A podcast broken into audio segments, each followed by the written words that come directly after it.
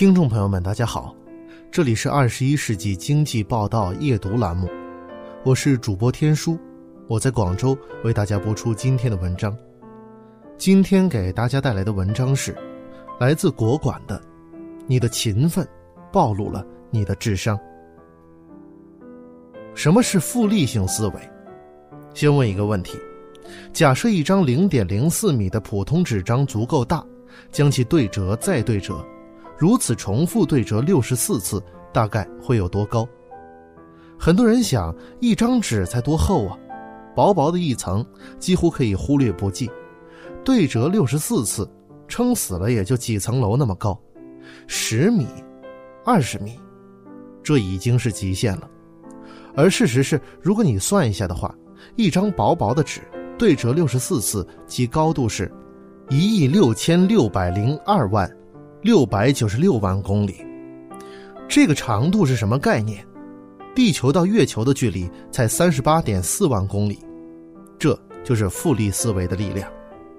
如果你还不能相信的话，再看一个问题：一片池塘出现了一小块浮萍，它每天增长一倍，预计十天就能长满整个池塘。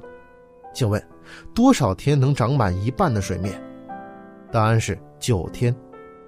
也就是说，你第九天看的时候才覆盖池塘的一半，但只需一天时间就覆盖全部了。听起来魔幻，但事实就是如此。当你有五千万美金时，你只是个千万富翁；可是只要翻一翻，一天之内你就会变成亿万富翁。这就是复利的力量。所谓复利思维，其本质就是做事情 A 会导致结果 B。而结果 B 又会反过来加强 A，不断的循环。正如一张纸的对折，每一次都是把之前的结果翻倍。正如滚雪球，雪球上沾的雪越来越多，变得越来越大，而越来越大的雪球又能够沾上越来越多的雪，如此不断重复，雪球会大到不可想象。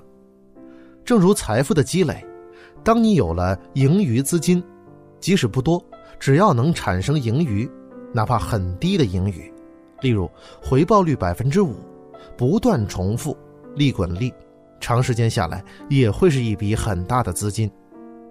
经济学家用一个公式表达复利效应：一加 R 乘以 N，R 代表你正在做的事，N 代表时间。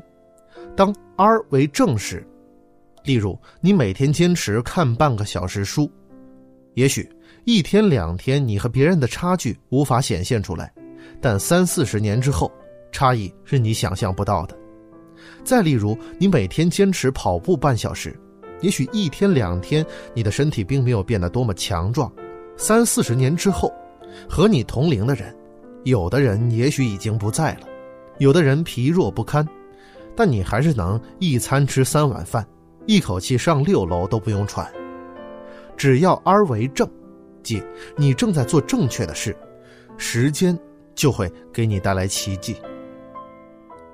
财富福利，在财富积累领域理解复利思维，最好的例子是巴菲特。大家都知道，巴菲特曾经是世界首富，即使是现在，依然是全球富豪榜前十位的人物。但很少有人知道，巴菲特一生中百分之九十九的财富都是他五十岁之后获得的。也就是说，五十岁之前，他也许就和我们一样，是一个普通的中产阶级；五十岁之后，进入财富的爆炸期。关于财富积累，巴菲特在其二零零六年的致股东信中举了一个例子：从一九零零年一月一日到一九九九年十二月三十一日。道琼斯指数从六十五点七三点涨到了一万一千四百九十七点一二点，足足增长了一百七十六倍，是不是非常可观？那它的年复合增长多少呢？答案是并不让人钦佩，才仅仅只是百分之五点三。这个增长率意味着，你有一万块钱，每年才新增五百三十块钱，不用巴菲特，每个普通人。都能做到这个增长，但这个世界只有一个巴菲特，因为只有他能持续数十年的坚持。是有什么复杂的财富秘诀吗？并不是，就是很简单的复利思维的运用。简单的事情重复做，重复的事情认真做，如此而已。既然按照复利思维的效应，赚钱很容易，为什么还有很多人挣不到钱？这里有个很大的误解。很多人认为复利的核心在于回报率，但其实复利真正的核心在于时间。即使年百分之五的回报率，一百年后也是一个不可思议的数字。问题是，有多少人能持续做到一百年每年百分之五的回报率？不是能力上能否做到，而是没有这个耐心。要么觉得回报率太低不屑去做，要么觉得回报率太低摁不住蠢蠢欲动的疯狂举动。这就是富人和穷人最根本的区别。大多数人总想着一夜暴富，用最短的时间追求最快速的财富积累，追求过高的回报率。高回报率意味着高风险率。被骗、亏空、债台高垒，压死了一个又一个普通人。真正的智者追求财富稳步增长，平衡好回报率和时间，不要把鸡蛋放在同一个篮子里。价值投资理论等等，说的就是这样。巴菲特说：“人生就像滚雪球，关键是要找到足够湿的雪和足够长的坡。”九十年代的股票。一零年的房地产，一七年的比特币和消费升级，这个时代不缺机遇，只要你用心有耐心，未必会成为首富，但实现普通人的财产增值保值还是不难的。一夜暴富总是很难，但慢慢挣钱相对容易很多。只可惜，这个世界绝大部分人都喜欢做难的事情，而不做容易做的事情。希望你。不要这样。知识复利，复利思维可以用来思考人生，而不仅仅是财富积累。李笑来当了七年的新东方英语老师，坚持每天雷打不动看两个小时书。二零一六年十二月份，他在得到上线了一个专栏，分享自己学到的知识。你知道这个专栏最后卖了多少份？十万五千八百六十六份，营业额两千多万，不到五个月的时间。去年，电视剧《欢乐颂二》大火，安迪作为职业精英的形象深入人心。他最突出的一个特征就是，每天都要看两个小时书，不管再晚，必须至少看两个小时。《欢乐颂》五个女主角里面，也就安迪有看书的镜头。日积月累几十年，同样的年龄，无论在气质、认知格局和收入方面，安迪都比樊胜美高出太多。也许你会觉得，安迪是虚拟的，李笑来离自己太远。那来说说雷海为吧，一个外卖小哥，在今年的中国诗词大会上击败北大硕士，成为年度冠军。范雨素。一个普通的家政保姆，去年，一篇《我是范雨素》火爆网络，两家出版社连夜打电话找他出书。用常人的眼光，外卖小哥击大北大硕士，家政保姆成为火热作家，某种程度上算成功了吧？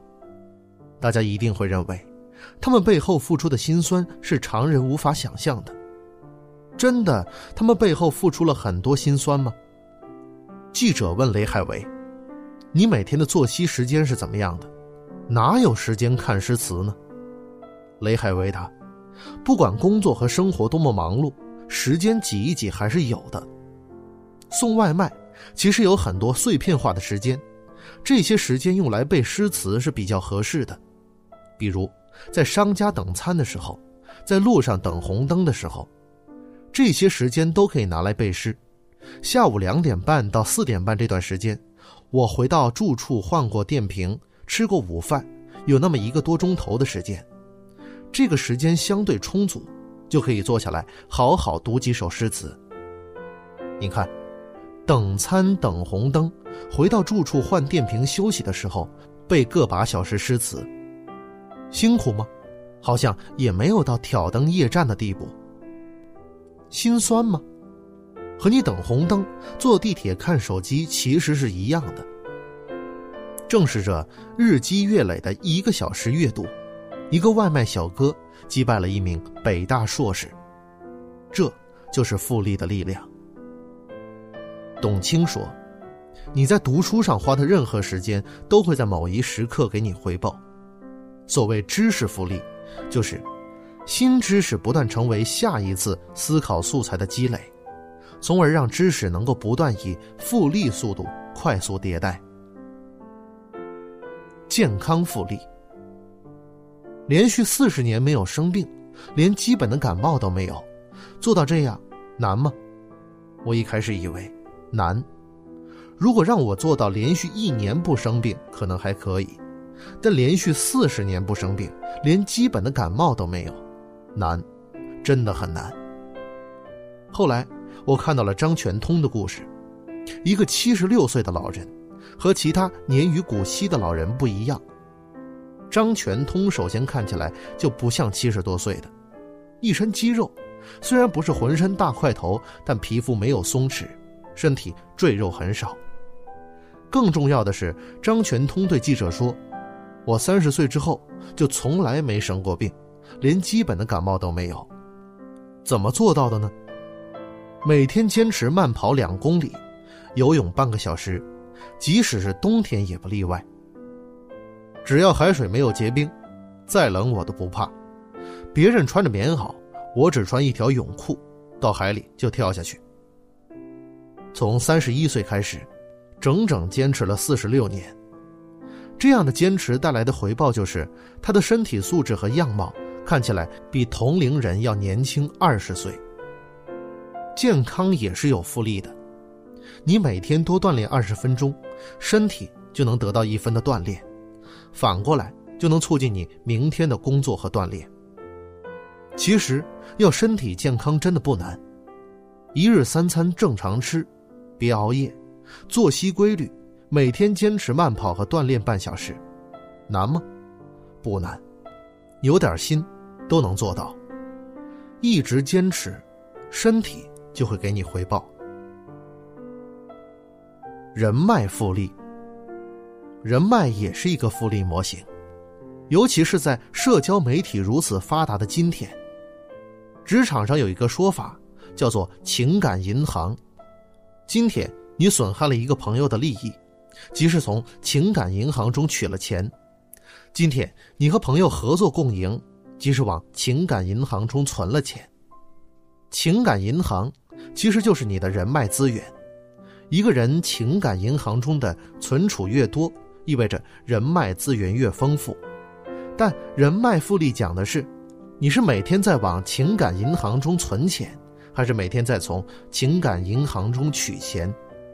简单来说，一个天天需要麻烦同事的人，和一个天天能给同事带来帮助的人，在公司同事群中留下的形象一定是不一样的。人际关系大师斯蒂芬·杰姆提出的微笑原则：每天早上上班对每一个同事微笑，一年后会取得意想不到的效果。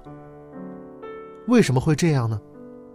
因为你的微笑所传递之人，又会把对你的好印象扩散出去，并在行为上反馈给你。例如，在与你共事时更加积极，对你的工作更加包容，等等。这些反馈会促使你更喜欢微笑待人。人脉复利的最终回报就是，你将会在人群中拥有自己的形象，以至于每当有人提起你，立刻会有人附和说：“他可真不错呀。”复利效应的临界点，《道德经》里面说：“天下大事必作于细，天下难事必作于易。”从复利思维来看，人生很多难题其实都不难。为什么很多人依然熬不过去？因为他们没有熬过那个临界点。复利效应中有一个临界点，一旦事情迈过这个临界点，就会飞速向前发展。前面的例子中，池塘中的浮萍每天增加一倍，从零覆盖到一半花了九天，而从覆盖一半到覆盖全部池塘，仅仅只花了一天。这就是临界点。巴菲特的财富积累可以看出来，从零增长到一百万美元很难，也许需要几十年时间，但过了一百万美元这个临界点，从一百万美元增长到两百万美元。五百万美元就变得容易很多。马云有一句话，可以很形象地复述复利思维的临界点：今天很痛苦，明天很痛苦，后天很美好，但绝大部分人都死在了明天晚上。你也许可以坚持一天、两天、一年、两年，每天看书；你也许可以坚持一天、两天、一年、两年，每天锻炼，但看不到效果。也许你就放弃了，哎，没什么用。其实，不是看书锻炼没什么用，是还没有到达那个临界点。很多人都知道复利思维，临界点存在于区分这个世界的平庸者和伟大者。复利效应的破坏效果，同样非常惊人。以上讲的是复利效应的正面效果。一旦人生进入负循环，复利效应的破坏效果一样可怕。每一次雪崩，都是一朵雪花增加的重量。一个事物一朝崩溃，一定是此前无数次的重复错误行为。每天坚持锻炼半小时，你的健康指数在数十年后比同龄人会优秀很多很多。那么，如果每天都熬夜半小时呢？也许几年之后。就不在人世间了。假设一个人的水平是一，如果每天毫无进步，那么一年后这个人的水平还是一。如果每天进步百分之一，例如每天看书、锻炼等等，一年后这个人的水平是一加百分之一乘以三百六十五，最终结果是三十七点三八。反过来。如果这个人每天退步百分之一，例如坚持玩手机、刷微博，每天熬夜半小时，身体透支百分之一，一年后，这个人的水平是，一减百分之一乘以三百六十五，等于零点零二五。三十七点三八和零点零二五，差距一目了然。当然，这只是纯理论和数字的推导。但这个推导依然有意义，它会警告每一个人：即使你每天只错那么一点点，一年或者十年之后，你的人生轨迹也许再也无法改变，你会彻底沦丧。所以，每天努力一点点，用投资大师芒格的话来说，确保你在每天睡觉之前都比你醒来时聪明一点点。剩下的，交给时间，你的人生。就会进入正循环的轨道。好的，今天的夜读栏目就为您播送到这儿。如果您喜欢这篇文章，欢迎转发并分享到朋友圈，或者给二十一军留言点赞。我是主播天书，十点夜读后再说晚安。